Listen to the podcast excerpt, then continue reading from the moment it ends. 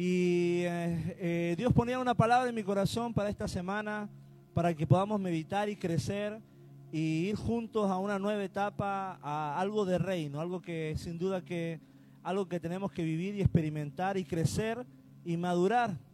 Y habla de esta predicación se llama No se trata de ti, no se trata de nosotros, no se, no se trata de ti el evangelio, no se trata solamente de centrarnos en nosotros mismos, sino que se trata de poder transmitir y amar al prójimo, a los demás. Y porque muchas veces como personas, la mayoría de las cosas que nos enseñan el mundo o hacer o alcanzar son por méritos personales, ¿ya? Son que, eh, alcanzar cosas personales para uno, ayudar, simplemente eh, antropocéntricas. Pero el Evangelio nos muestra algo diferente algo en lo cual podamos eh, ayudar al prójimo, podamos eh, tener eh, misericordia, bondad. Es por eso que tenemos que crecer en, en esto, esta palabra que Dios ponía. No se trata de ti.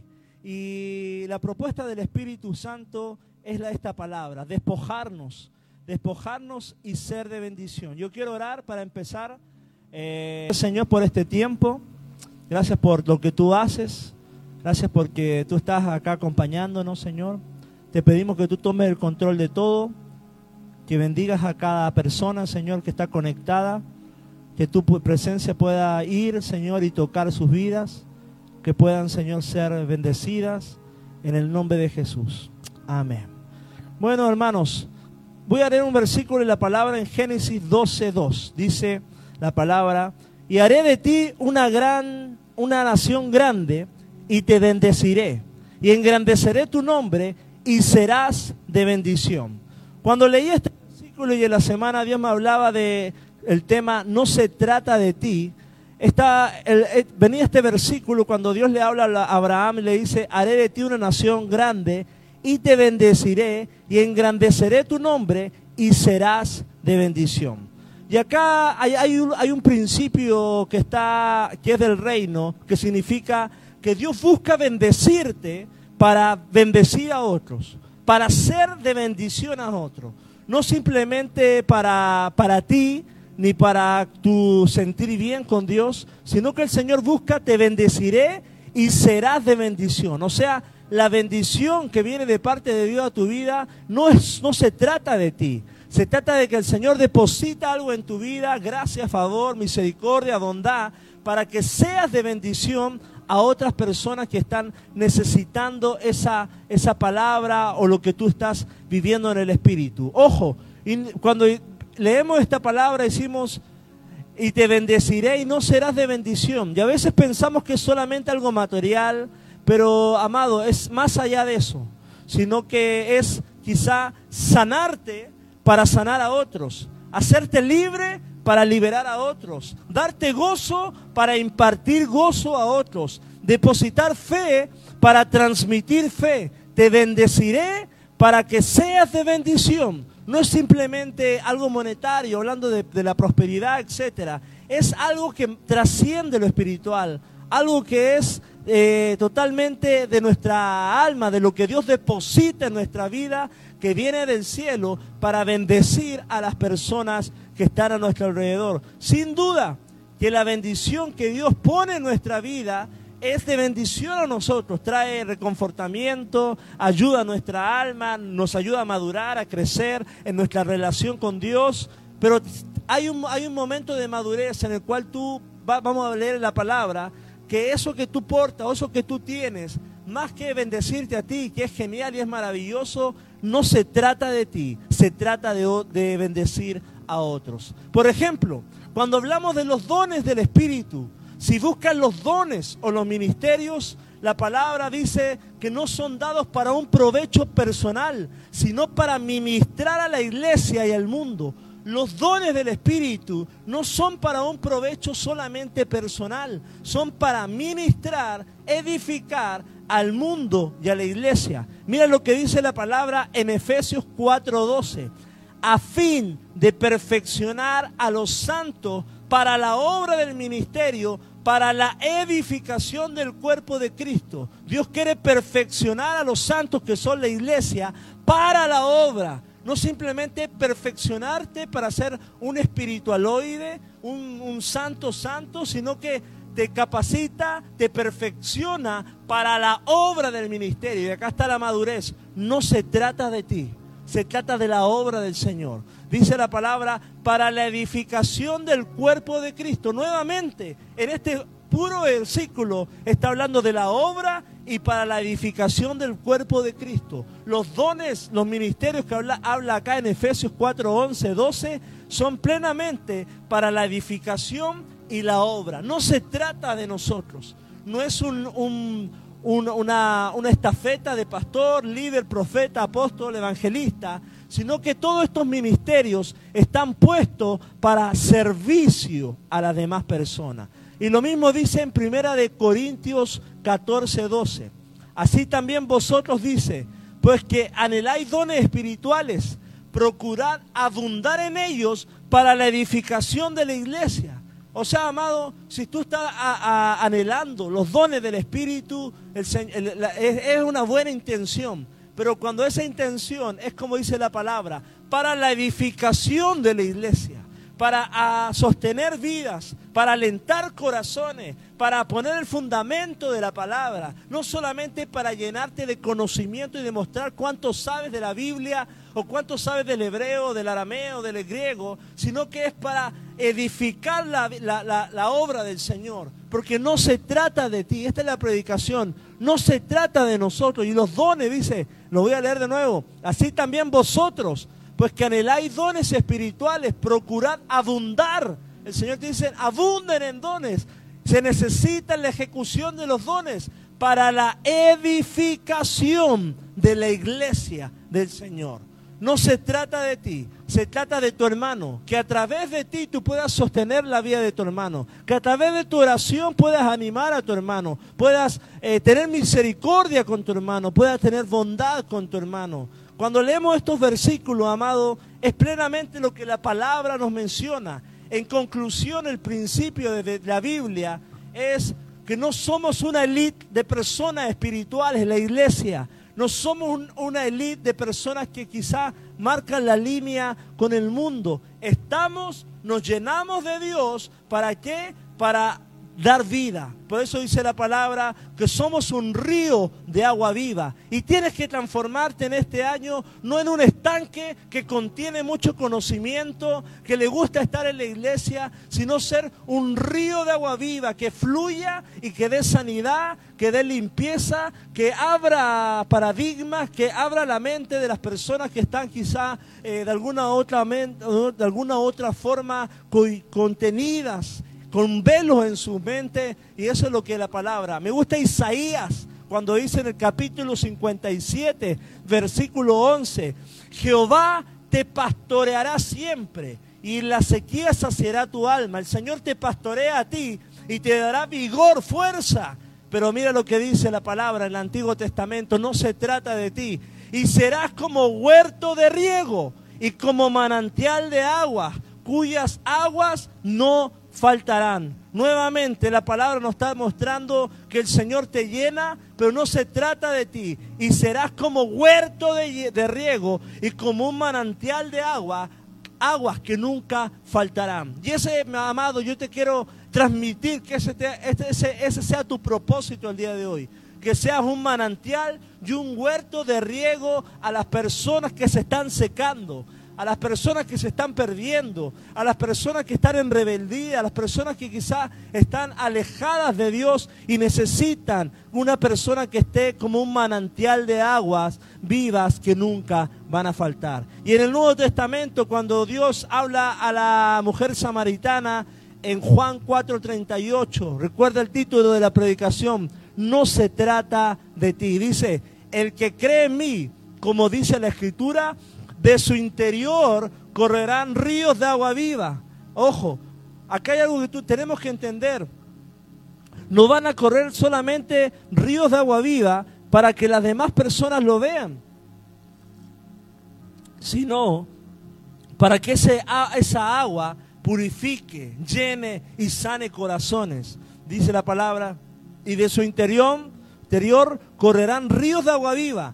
Esto dijo del Espíritu que habían de recibir los que creyesen en Él, pues aún no habían venido sobre eh, venido el Espíritu Santo, porque Jesús no había sido aún glorificado. Y acá hay algo puntual. El creer, el acercarte a Jesús es esa llenura, ese investimiento que te hace que fluyas, que des ríos, que des vida, que sea un río de agua viva. Uno podríamos decir anteriormente, un religioso puede decir un fariseo, wow, ¿cómo fluye? Pero amado, no está tocando vidas, no está influenciando personas a ir a los pies de Cristo. Cuando tú eres un río de agua viva o de agua muerta, tienes que ser un río de agua viva que lleve a los pies de Cristo. Que las personas sea algo atractivo estar en la casa del Señor. Sea atractivo alabar al Señor. Sea atractivo ser un río de agua viva. Y este año 2020 yo creo que esta palabra de Isaías y de Juan tiene que estar en nuestras vidas. No se trata de nosotros, que seamos manantiales y huertos de ríos que sus aguas no acaban. Y como dice Juan, ríos de agua viva para el mundo. No, simple, no para nosotros, para la iglesia, para la edificación de la iglesia. Y es muy, muy predominante esto, amado, porque no se trata de nosotros. Cada vez que tú lees el Evangelio, no se trata de lo que Dios haga en tu vida es lo que Dios va a hacer a través de ti. ¿A quién alcanzarás? ¿A quién ganarás? ¿A quién disipularás? ¿Qué harás por la causa de Cristo? ¿Qué, ¿Qué, te moverá el Señor? Y en el Nuevo Testamento, implícitamente, nos recalca la misión. Dice en Hechos 1.8, y recibiréis poder cuando haya venido sobre vosotros el Espíritu Santo. Ojo, y me seréis testigo en Jerusalén, Judea, Samaria y hasta lo último de la tierra. Es el versículo de la llenura del Espíritu Santo, del bautismo del Espíritu Santo. Pero este versículo, amado, está hablando el título de esta predicación, o lo que dice la palabra, que no se trata de ti. No se trata solamente de tener una experiencia pentecostal, de recibir un fuego del Espíritu Santo como fue en, en Hechos 2, sino que hay un propósito. Dice acá, y me seréis testigo. Ese, ese bautismo es para algo. No es simplemente para que tú sientas una experiencia pentecostal, para que te caigas al suelo o predicadores te empujen. Es para que tú seas lleno y prediques la palabra. El propósito de este versículo es el evangelismo no se trata de ti. Recibiréis poder para evangelizar, para llevar la palabra, para transmitir el evangelio del Señor. La palabra bautismo significa llenura, revestimiento, empoderamiento para salir a predicar y compartir el amor de Dios. Y la llenura del Espíritu Santo y el bautismo es una de nuestras doctrinas cardinales como pentecostales. El Señor lo demanda, le dice, no salgan de Jerusalén hasta que el Espíritu Santo venga. Si no van con el Espíritu Santo, no hay autoridad, no hay poder, no hay sanidad, no hay liberación, no, no puedo transformar corazones. El Señor, antes de sacar a sus discípulos y esparcirlos por el mundo, le dicen, esperen el bautismo del Espíritu Santo, porque amo tanto al mundo que lo que necesita el mundo es el Espíritu Santo y necesitas ser llenos del Espíritu para alcanzar África, Europa, Sudamérica y hasta lo último de la tierra. Porque no se trata de ti, se trata de las personas. El Espíritu Santo, un poder y una autoridad para hablar. Ojo, ¿para qué el Señor nos pide que a los discípulos esperar el bautismo del Espíritu Santo? Para hablar en el nombre de Dios, para sanar en el nombre de, de Jesús, para reprender en el nombre de Jesús. Ojo, para hablar en nombre de, para sanar en nombre de, para declarar la palabra en el nombre de Jesús. Y eso, amado, es para bendición de otros. No se trata de ti. Y es para llevar a otras personas a los caminos de Cristo a través de tu vida, a través de tu llenura, a través de la paciencia que tuviste para estar en la presencia del Señor. Mira, hay algo que se llama, hablamos de los dones. Dios da los dones para la edificación del ministerio. Pero también hay otra, hay, hay otra característica de los cristianos o de la iglesia, que se habla de los frutos del Espíritu. Dice la palabra en Gálatas 5:22, más el fruto del Espíritu es amor, gozo, paz, paciencia, benignidad, bondad, fe, mansedumbre, templanza. Contra tales cosas no hay ley. Son nueve frutos del Espíritu. Y qué bueno, amado, que más que pedir unción muchas veces que es necesaria para salir a predicar, también en nuestras vidas estén los frutos del Espíritu. Dice la palabra, por sus frutos los conoceréis. Y acá los primeros tres frutos tienen que ver con tu relación con Dios. El Señor deposita en ti amor, gozo y paz. Y amado, y acá yo quiero profundizar. Cuando el amor y el gozo y la paz está en ti, las personas anhelan que tú te muevas en amor, que no se trata de ti. Las personas anhelan que verte sonreír, no se trata de ti, estás impregnando la atmósfera con algo de un fruto que el Señor depositó en tu vida y es evidente en tu realidad y en tu entorno. Ojo, amor, gozo y paz. ¿Y qué, fruto más predominante y más real tiene que ser el día de hoy la paz? Una paz que quizá alguien no la tiene. Cuando hay un funeral cristiano, tú ves a la persona que ha, perdido, ha tenido una pérdida, pero la ves con el fruto del Espíritu, con una paz, con un gozo, sabiendo que no parte solamente a dormir, sino que parte a descansar en la presencia de Dios.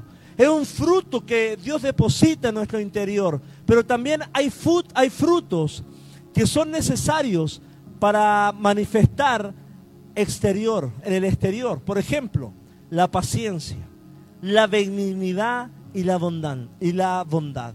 Paciencia, benignidad y la bondad. Son frutos del Espíritu. Y esos frutos, amados, son externos.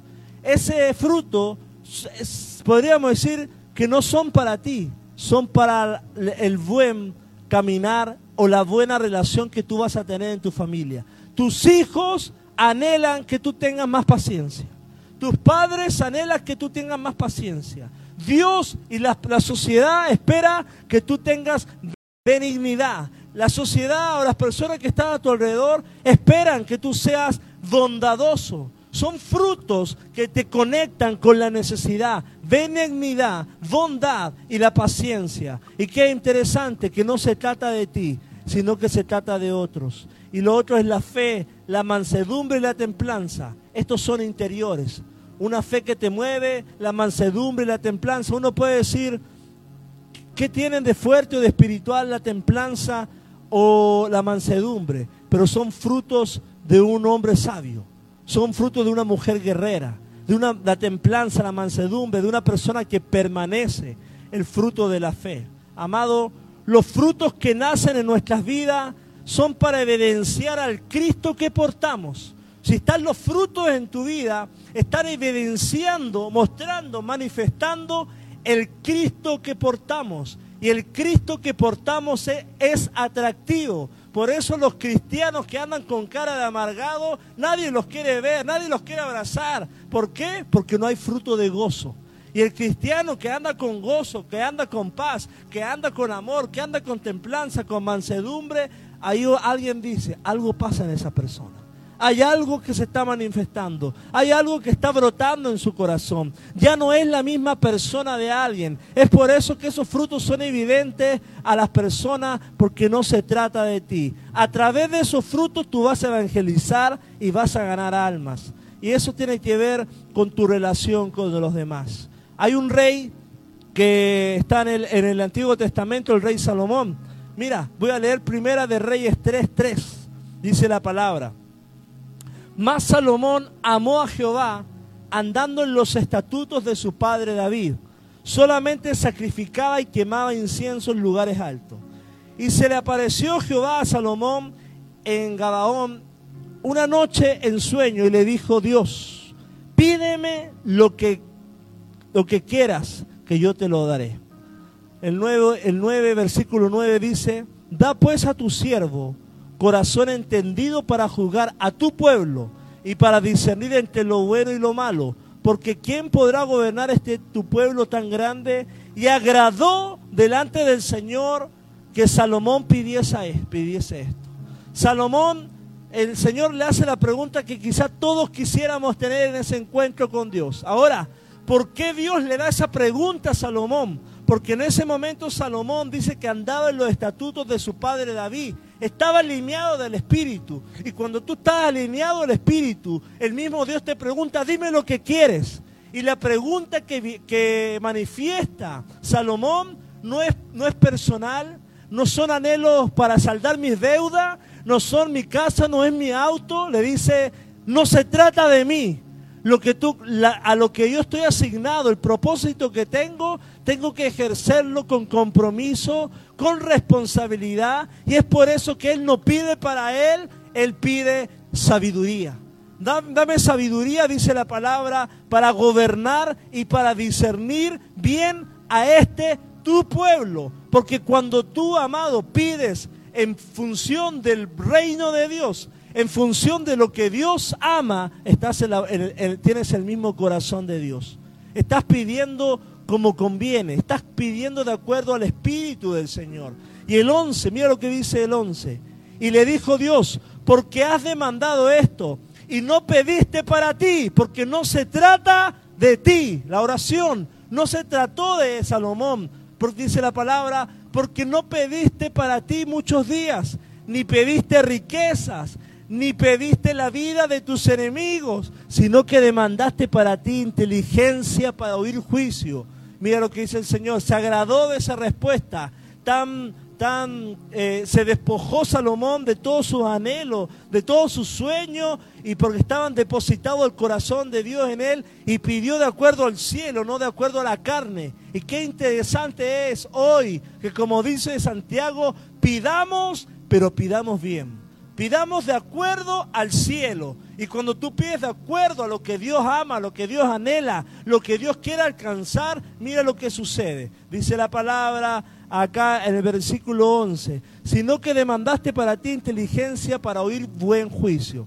He aquí, lo he hecho conforme a tus palabras. He aquí, te he dado corazón sabio y entendido, tanto, que no ha habido antes de ti otro como tú.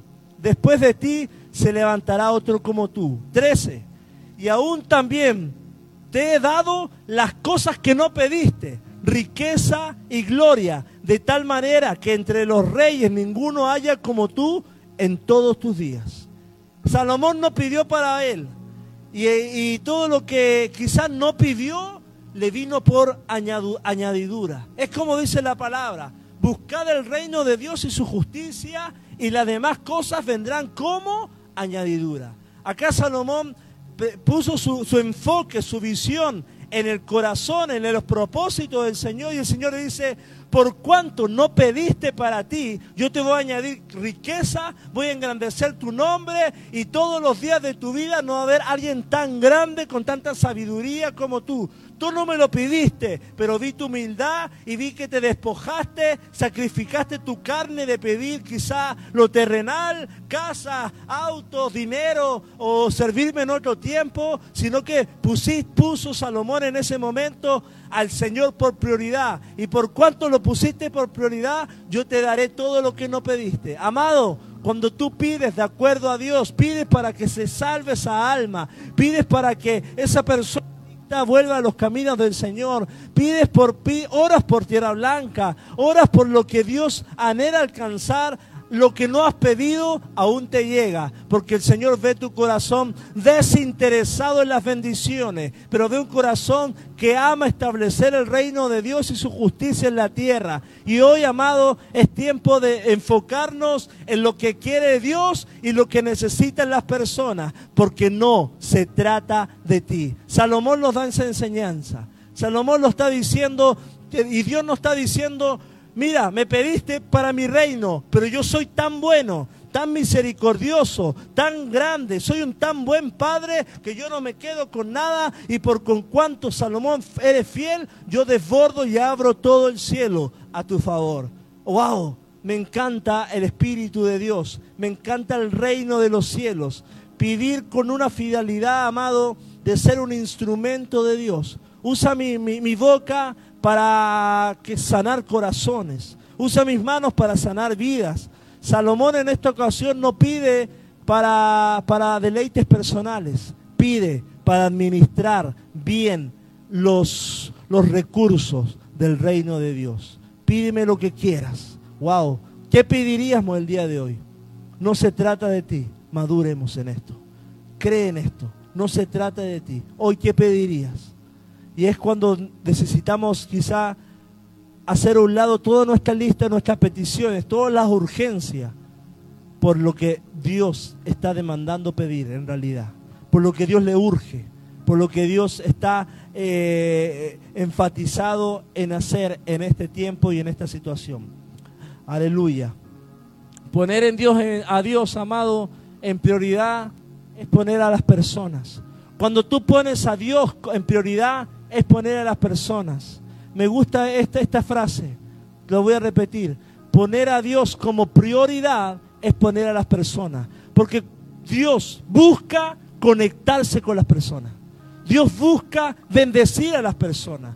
Jesús dice que iba pasando por Samaria y le era necesario entrar a Samaria para hablar con una mujer. O sea, amado, amar a Dios es amar a las personas. De tal manera amó Dios al mundo que entregó a su Hijo unigénito para que, para que todo aquel que en Él crea no se pierda, sino que tenga vida eterna. Amar a Dios es amar a las personas, es amar y, ir a la necesidad de la gente. Dice la palabra, el reino, amado, el reino de Dios. Muchas veces se habla este término, del reino de Dios. Y el reino de Dios es establecer vida, fe, eternidad en las personas que no conocen de Cristo. No se trata de ti. Reino no es solamente establecer un gobierno en una iglesia, sino crear personas, siervos con amor a la mies, con amor al huérfano, con amor al desamparado, con amor a esas personas que quizá están viviendo en escasez. Me encanta el espíritu de misericordia que están haciendo en la iglesia, amado. Las misericordias que levantamos esta, esta semana pasada, aún en tiempo de crisis, es cuando más ha habido. Ha habido gente movida a misericordia. Se ha despojado quizá de arroz, de fideos, de papel higiénico, pero han entendido que el reino no se trata de todo lo que yo acumule. El, el reino de Dios es dar. Así como Dios dio a su Hijo, lo entregó como sacrificio, salió de su comodidad y se entregó como sacrificio. Él se, sacrificó por amor a ti, a nuestras vidas, para darnos vida y vida en abundancia. Y para eso estamos, amados. Para eso has llegado a los caminos del Señor. Dios te quiere bendecir, pero Dios te quiere más que bendecir, usar como medio, como puente para llegar a esas vidas que no conocen de Cristo.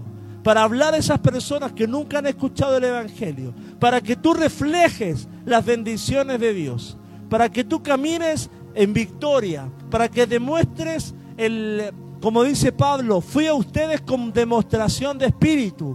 Esa demostración de espíritu, siempre lo digo, no es que las personas se caían o que daban vuelta, etc. Era demostración de espíritu. Es una mamá soltera que sigue levantando las manos y adorando en su momento más difícil. Es una abuela que sigue creyendo por sus generaciones serán salvos. Hay algo que es una demostración de una fe hay una demostración de un, de un gozo, hay gratitud, eso es demostrar espíritu, eso es demostrar lo que Dios ha depositado en tu vida para bendecir a las personas, demuestra lo que hay en ti. Que las personas vean que Dios ha hecho un milagro a través de ti, que estás de pie por la mano de Dios y que sea evidente y que sea tu primera carta, tu primera predicación, el poder del, del Señor. La palabra dice en Mateo 10:39, el que haya su vida, la perderá. Y el que pierda su vida por causa de mí, la hallará. Ojo, el que haya su vida, la perderá. Hoy muchas personas practican quizá la meditación buscando el yo personal, querer encontrarse con ellos mismos. Cuando la palabra nos menciona que tenemos que encontrarnos con Cristo. Y el que haya Cristo y pierde su vida, la hallará. Amado, tú te vas a encontrar, te vas a identificar, te vas a sentir pleno, no buscando en tu corazón, sino buscando en el corazón de Dios. El que pierda su vida la hallará en Cristo. Ojo, cuando buscas en ti no hay eternidad. Cuando buscas en tu corazón, dice la palabra, que el corazón es engañoso, vas a encontrar duda. Pero cuando buscas en Dios y te abandonas de ti, de tu carne, de lo que anhela tu yo, en Dios hay seguridad, en Dios hay promesa, en Dios hay bendición, en Dios hay propósito. El que pierde su vida por causa de mí, la hallará. Perder la vida no quiere decir andar en sus propósitos, seguir su voluntad. No se trata de ti. Wow. Y esto quiero enfatizar a las familias. Hay patrones y principios. Y esto tenemos que aprender. Mire, escucha esto. Un patrón es 2, 4, 6 y 8. Si yo te digo 5, 10, 15, viene 20. Si te digo 10, 20, 30, viene 40. Patrones y principios. Ahora, si a ti, como generación, hoy, no te gusta tu 10, tu 8, en el pasado se tuvo que haber cambiado el 2, el 4 y el 6. Si hoy no te está gustando tu 8, hay patrones de 2, 4, 6, 8 que llegaron al resultado de lo que hoy estás viviendo hay patrones que quizá tienen que ser cambiados y tienen que ser entregados al Señor. Ojo, con patrones en el, en el pasado podemos predecir el futuro. Wow. Con patrones en el pasado podemos predecir el, futuro. Yo puedo ir a, una casa donde veo, quizá escucho, veo una niña o, veo los papás, qué, sé yo, hablando malas palabras. Un dos. El patrón siguiente es que los hijos van a hablar malas palabras. Cuatro. El, patrón siguiente es que los nietos van a hablar malas palabras. Seis. Y por lo tanto hasta la cuarta generación va a haber un patrón. Y aquí es donde tú tienes que romper el eslabón, romper esas cadenas, no solamente declarando ni gritando, sino dominando tu lengua y decir, hoy en mi casa yo no quiero tener el mismo patrón de mi abuelo, el mismo patrón de pobreza, el mismo patrón de, quizá de depresión, de muertes, de enfermedades, y romperlo y entregarlo a Cristo y decir, desde mi generación para adelante es otra historia. No se repite el mismo patrón de 2, 4, 6, 8. Se va a repetir algo más mayor, porque decidiste en tu mente, en tu culto racional, entregar y romper un patrón y una genealogía que venía de un proceder de alcohólico, alcohólico, alcohólico, no esperes una maravilla. Solamente en Cristo puedes romper y a través de la sangre de Cristo romper la adicción al alcoholismo. Ahí es donde tenemos que tener fe y entregárselo al Señor. Amado, y es lo mismo en lo espiritual, en la palabra del Señor. Al hacer lo que Dios pidió en el pasado, amado, puedes predecir lo que prometió Dios en el futuro. Si yo hoy, ah, Dios me pide algo el día de hoy, ya yo, yo sé que va a suceder en 30 años más. Porque mi obediencia, más obediencia, más obediencia genera bendición. Ese es el patrón. Desobediencia, más desobediencia, más desobediencia es cautividad, es desastre. Entonces, amado, hay cosas que tenemos que cambiar. ¿Y qué tiene que ver esto con el qué se trata de mí? no se trata de mí, porque a veces estos hábitos son costumbres, son fortalezas y son patrones en la vida de padres. Y le estamos entregando a una, a una generación una, un legado chueco, un legado quizá no de reino, sino de personas que están luchando, que no han sepultado la carne, que no han decidido abandonar pecado, que no han decidido dar el corazón entero a Dios. Le estamos entregando a una generación quizá un evangelio a medias. Dice un pastor, dame un año de tu vida y te prometo que tu vida será mejor. Y yo eso lo he visto, hermano. He visto personas que se han plantado en Cristo y en un año han sido sanas, han vuelto sus trabajos, se le ha vuelto su, su, su, su sueldo y han hasta recibido bendiciones tremendas como casas, etcétera, que vienen como añadidura. En un año, si tú en este año, yo te, te lo doy esto como casi cumplido, profetizado, dale un año de Dios a tu vida completo y van a haber patrones diferentes, van a haber cosas diferentes que van a suceder. Si tú este año tú dices, yo me voy a activar en la oración, me voy a activar en el ayuno, amado, vas a entrar a otra dimensión espiritual, vas a entrar a, otra, a otro nivel de patrón y van a empezar a soltarse, a suceder cosas nuevas que van a ser de, de beneficio y de bendición a tu vida, en el nombre de Jesús. ¿Qué tiene que ver esto con no se trata de ti? Porque, amado, lo que, lo que tú sacrifiques hoy no pasará a tu siguiente generación. No se trata de mí. Lo que tú sacrifiques hoy no pasará a tu siguiente generación. Y amado, esto lo tienes, se hace, ¿cómo, ¿cómo hago esto, pastor? Aplicando, aceptando que tienes una debilidad y ejecutándola, no solamente declarándola, ejecutándola. Yo creo en la palabra, que la, palabra tiene poder, pero también creo en el dominio propio. También creo en el control, la mansedumbre, la templanza, el, el ayuno y la oración. Por ejemplo, yo creo, amado, en, en, estos principios que se pueden aplicar en tu vida. Hay patrones generacionales. Mira, la palabra dice, no te inclines a ellas, ni, te, ni las honrarás, porque yo soy Jehová tu Dios, fuerte, celoso, que visito la maldad de los padres sobre los hijos hasta la tercera y la cuarta generación de los que le aborrecen. Y hago misericordia a millares a los que aman y guardan su nombre. Acá no quiere decir que el Señor va detrás de cada generación poniendo corazón malo, poniendo corazón malo para alejarse, sino que vienen con patrones. Primera, segunda, tercera y cuarta generación.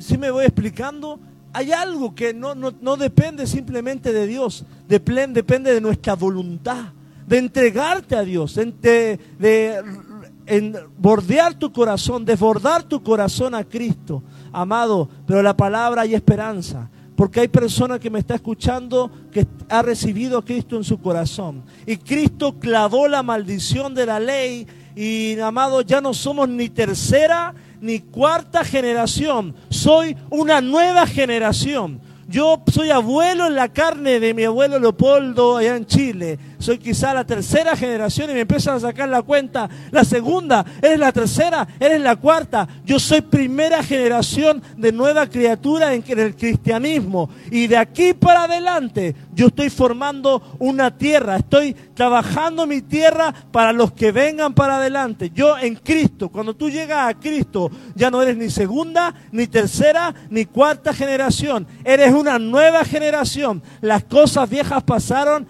he aquí, todas son hechas nuevas, en el nombre de Jesús. Amado, pero acá hay algo, entendimiento.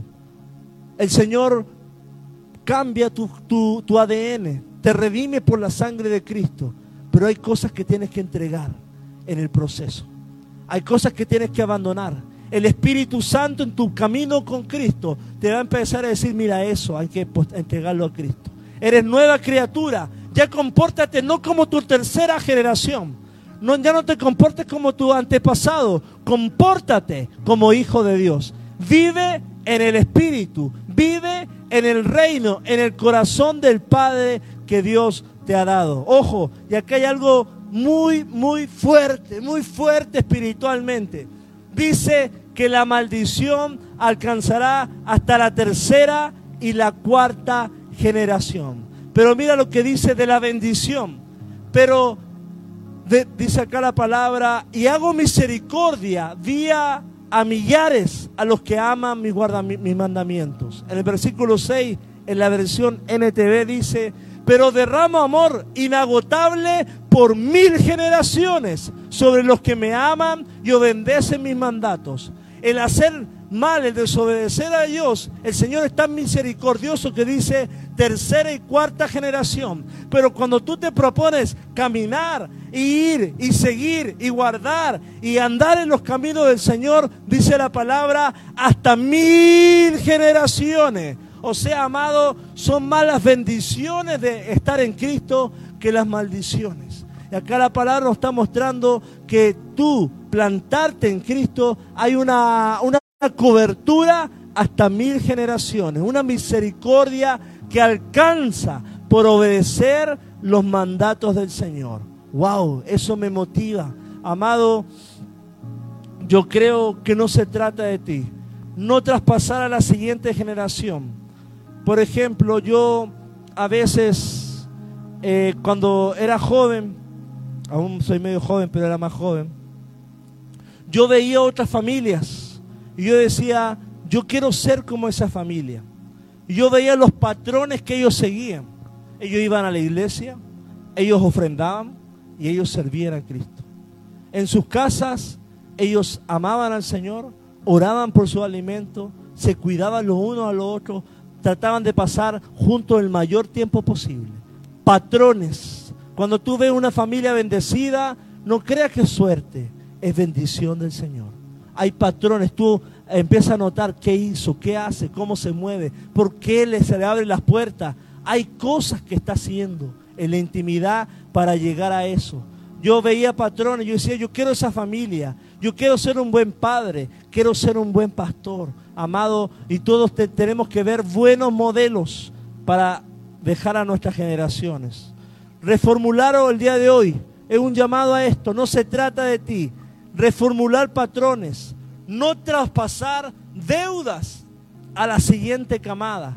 ¿Has visto eso de traspasar deudas? Cuando tú mueres, traspasas maldiciones, traspasas patrones, traspasas tu genio, traspasas tu mal hablar, traspasas quizás tu muina, tu, tu, tu falta de generosidad, puedes llegar a traspasar tu incredulidad, traspasar tu depresión, traspasar tu ansiedad, y amado, que traspasemos e impartamos a las siguientes generaciones algo libre, un piso para que ellos corran sin conflicto, sin problemas, sino que vuelen como las águilas. Ojo, y la pregunta acá es, ¿qué patrones o hábitos, batallas estoy dejando a las nuevas generaciones? ¿Qué patrones o hábitos o batallas estoy dejando a las nueve generaciones? ¿Lo estoy dejando con Goliat que yo no quise nunca enfrentar? ¿Con murallas que nunca quise derrumbar? ¿Con eh, ejércitos que nunca me quise meter? Sabía que existían en mi vida, pero nunca quise batallar, nunca quise romper, nunca quise meterme en oración para que caigan en el nombre de Jesús atar al hombre fuerte y nunca lo até, nunca lo derribé, nunca desalojé esos demonios de mi casa y se traspasaron a la nueva generación. Amado, hoy transfórmate en una mujer de fe, en una, mujer de convicción, en una mujer de, de, batalla, un hombre de batalla que diga hoy, enojado con todas las cosas malas, y no queriéndoselas pasar hoy, determínate a romper con esa situación que te está agobiando. Determínate a romper con esa situación que te tiene estancado y que no pase a tus hijos, que no pase a tus nietos, sino que en ti estén las huellas, las marcas, las heridas, las cicatrices de que peleaste la, batalla y, y ganaste la corona de la fe. Y tuviste victoria, no para ti, no para ti, quizá no la disfrutarás tú, pero muchos en años más te darán las gracias. Gracias abuelo, gracias papá por mantenerte de pie, por seguir con la fe en alto, por levantarte cada día a predicar la palabra, por demostrarnos el amor de Cristo, por eh, entregar tus hábitos, por entregar tu carne, por despojarte de todos tus anhelos por, con tal de servir al Señor. Habrán hijos que lo agradecerán y querrán ser imitadores de lo que tú estás haciendo por la causa del Señor. Amado, la palabra dice, mi carga es ligera de llevar. Entregar a Cristo, amado, es algo fácil. El Señor te dice, dámelo, dama, dámelo. Hay batallas que romper el día de hoy, por, no solamente por ti, por tus hijos. ¿Y dónde se desarrolla esa batalla? En lo íntimo y en lo secreto. Cuando el, diablo viene a tentarnos en ese momento, ahí, amado, pide al Señor, declara palabra, pero también ten dominio propio para abordar la situación. Toma autoridad sobre eso y Señor, ya, ya estoy hastiado de esto. Ya me tiene encadenado este pecado. Ya me tiene encadenado este carácter. Ya me tiene encadenado estos pensamientos, esto, esto de escuchar voces malignas. Las reprendo y que queden acá y que sean sepultadas acá. Y no las quiero traspasar a la nueva generación. Amado, escuchaba esto de un pastor que decía, eh, somos quizá una generación que sabe domar la carne. Es como que tú vives con un pitbull y lo sabes domar pero ahí está, convives con el pecado, convives con la falta de oración, convives con el servicio de panzazo, quizá como dice en México. Sabes que tu vida espiritual es así, vives así. Sabes que vives con un Goliat hasta los brazos. Tú puedes convivir con ese Goliat, pero la siguiente generación, ese Goliat que tú supiste domar, lo va, te va, va a acabar a tus hijos. Los va a derribar. ¿Por qué? Porque tú simplemente lo aprendiste a domar pero a la siguiente generación los va a derribar. Lo que tú abrazas hoy, el día de mañana, va a ser una tortura para la siguiente generación. No se trata de domar, amado, la carne, se trata de sacrificarla, se trata de entregarla, se trata de sepultar el viejo hombre o la antigua naturaleza. Y hoy ese es lo que Dios quiere. Amado, dice la palabra de Dios, no se trata de ti. Y cualquiera que haya dejado casas, o hermanos, o hermanas, o padres, o madre, o mujer, o hijos, o tierra, por mi nombre. Ojo, dejó todo por el Señor. Dice la palabra, recibirá cien veces más y heredará la vida eterna. Cuando esta, persona puso el nombre del Señor por delante, puso el reino del Señor por delante, el Señor le, da una promesa, recibirá cien veces más y la vida eterna. Wow, cuando, cuando veo este pasaje, veo que es por ellos, no es por nosotros, es por Dios, es por las personas. Cada misionero que deja su país, su tierra, su parentela, no es por él, sacrifica, sacrifica su comodidad, su comida, su lenguaje por amor a Dios. Pero el Señor, yo te quiero decir algo, el Señor es fiel, el Señor es bueno. Pero tenemos que sacrificarnos por otros, entregarte por otros, como Jesús. Jesús se entregó como un misionero al mundo, se sacrificó, se negó, se, negó y se despojó. ¿Para qué? Para darse por amor a nosotros. Y hoy capaz que tú tienes que dar sacrificios vivos de tu carne, algo que a, Dios no le agrada. ¿Para qué? Para bendecir las nuevas generaciones enfocarte en la necesidad de los otros, en el nombre de Jesús. Amado, siempre hay gente herida a nuestro alrededor y necesitamos entregar una generación redimida por la palabra del Señor. Y acá viene la palabra de no se trata de ti, viene esta palabra que ocupamos en la iglesia de intercesores. Hoy capaz que una cosa es orar y otra cosa es interceder. Y Jesucristo es un intercesor porque Él intercede delante del Padre por nosotros. Y tú y yo tenemos que transformarnos en intercesores como Moisés.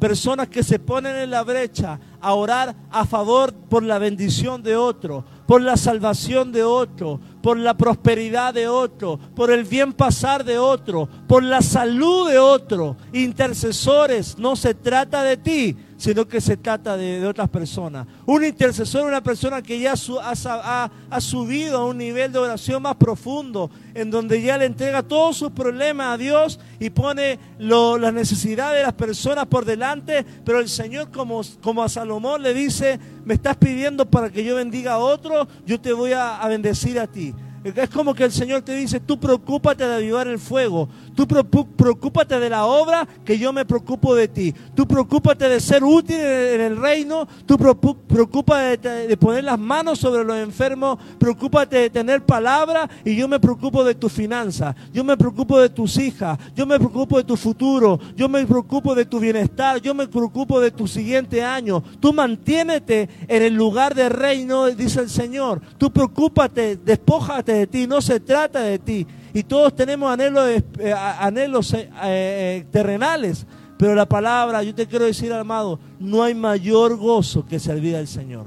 Creo que tu anhelo terrenal que tú tienes no tiene el nivel de, gozo cuando tú experimentes el servir en la casa del Señor. Hay un regocijo en el nombre de Jesús. Ojo, Josué tenía 85 años y el Señor le dice, esfuérzate y sé valiente.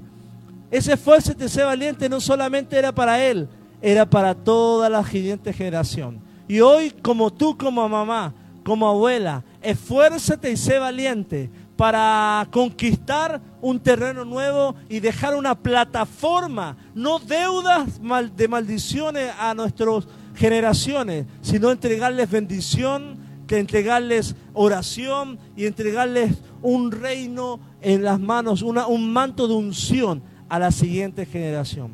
Ojo, un sabio dijo, escuché esta frase y fue de mucha bendición. Un sabio es una, una persona que planta un árbol del cual nunca quizás va a disfrutar su sombra.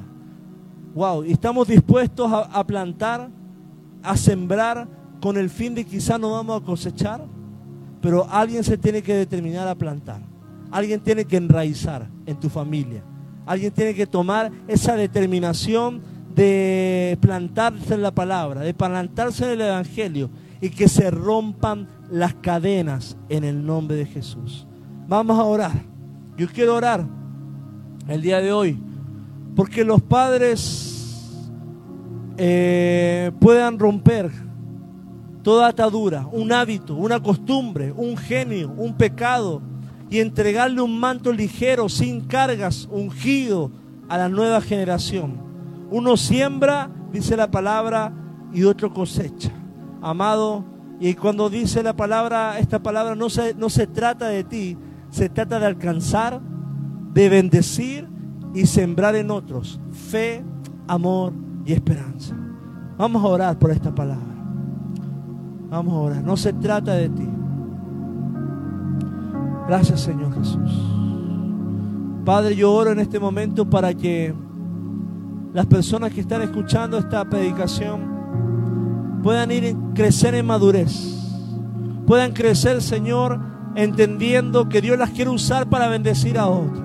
Que se olviden de sus problemas, que se olviden de su finanza y que empiezan a levantar la vista a, a donde Dios te está diciendo, ve y ora, ve y predica, ve y sana, Ve y lleva el Evangelio. Ve y da una despensa. Entrega aún ese kilo, ese único kilo de frijol que tiene. Despójate de lo que tienes en el nombre de Jesús y vas a ver cómo va a entrar un nivel y una dimensión de reino en donde el Señor multiplica las cosas cuando tú te propones servirle, cuando tú te propones despojarte, sacrificar. Yo lloro, Padre, por esa mamá y esos patrones que se han venido repitiendo de generación en generación. Oramos, Padre, para que hoy podamos rendir ante ti quizá toda cadena de gritería, toda cadena de mal genio, toda cadena de orgullo, de altivez, Señor, toda cadena de pobreza, Padre, toda cadena, Señor, de personas alcohólicas, drogadictas, Señor, en el nombre de Jesús, se rompan. Y hoy somos nueva criatura, Padre. Y podemos, Señor, decir, ayúdanos, Señor, a no solamente vivir con ese pecado como un animal feroz al lado de nosotros, sino que sea sepultado sea sacrificado, sea Padre eh, echado al fondo del mar y ya no conviva con nosotros, sino que podamos vivir en libertad. Le entregamos a la nueva generación una estafeta y un manto de libertad, un manto de que todo lo que hagan ellos será de bendición, por cuanto ya hemos, venido, hemos enraizado, hemos profundizado, llevamos años orando para que todo lo que hagan nuestros hijos, Señor,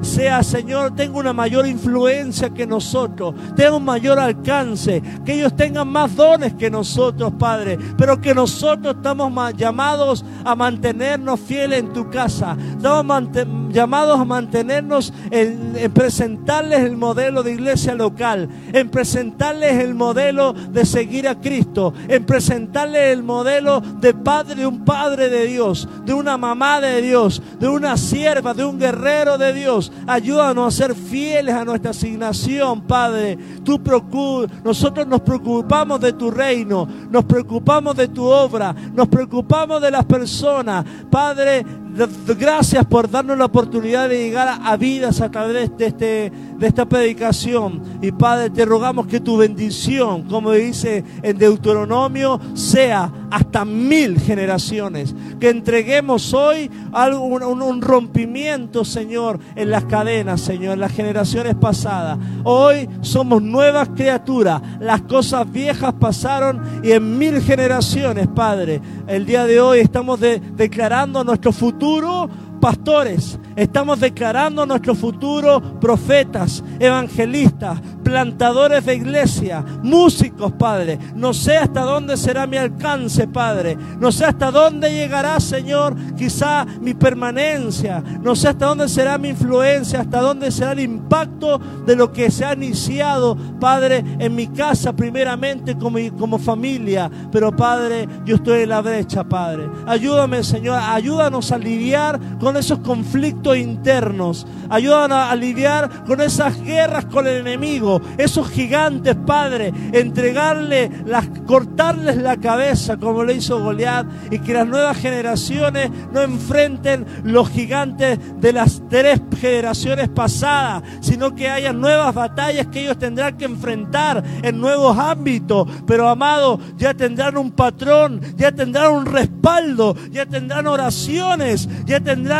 ayunos que están detrás de ellos caminando, ya tendrán Jesús oraciones de que hemos mandado ángeles a que los cubran, oraciones que hemos mandado que ah, se abran camino. Padre, ellos no van como nosotros cuando empezamos en los caminos quizá del Señor, caminando en el lodo, quizá caminando, Padre, y sacando piedra, sacando la cizaña, Padre. Le entregamos a las generaciones, Padre, una vía para correr, para, para volar como las águilas y para que lleven la palabra del Señor más allá, hasta donde nuestros pensamientos alcancen. Capaz que somos, Señor, una generación en la cual va a formar presidentes, políticos, Señor de México. Te pedimos, Señor, que tengan la palabra de Dios para gobernar en el nombre de Jesús. Y nos mantenemos firmes en nuestro hoy, sabiendo y creyendo lo que dice tu palabra, que la obediencia, la permanencia va a ser sí o sí bendición, abundancia, prosperidad, influencia y alcance a todo lugar en el nombre de Jesús. Padre, recibiréis poder cuando haya venido sobre vosotros el Espíritu Santo. Y oro para que cada persona que está conectada reciba el Espíritu Santo. Reciba el Espíritu Santo. Reciba el Espíritu Santo que les va a ayudar. Que les va a ayudar sobre toda situación toda cadena, todo yugo, en el nombre de Jesús. No puedes solo. El Espíritu Santo, el Espíritu, Dios te envía el Espíritu Santo para ayudarte a lidiar con ese conflicto. O para derribar fortalezas, para impulsar tu amor. El Espíritu Santo esta, esta semana te va a hablar, te va a dar un nombre y un apellido. Te va, a te va a mover en misericordia, te va a mover en generosidad, pero también por cuanto te moviste, por, por la voz del Espíritu Santo, el mismo Dios del cielo va a llenar tus alacenas, va a llenar tus manos, va a responder tu oración de sanidad, va a responder tu oración con tus hijos. El mismo espíritu que te movió a ir a la necesidad es el mismo espíritu que le dice al Padre, este me obedeció y vienen, vienen bendiciones a tu vida. Oh Espíritu Santo, hasta el lugar donde estén escuchando, bendecimos este momento. Gracias Señor.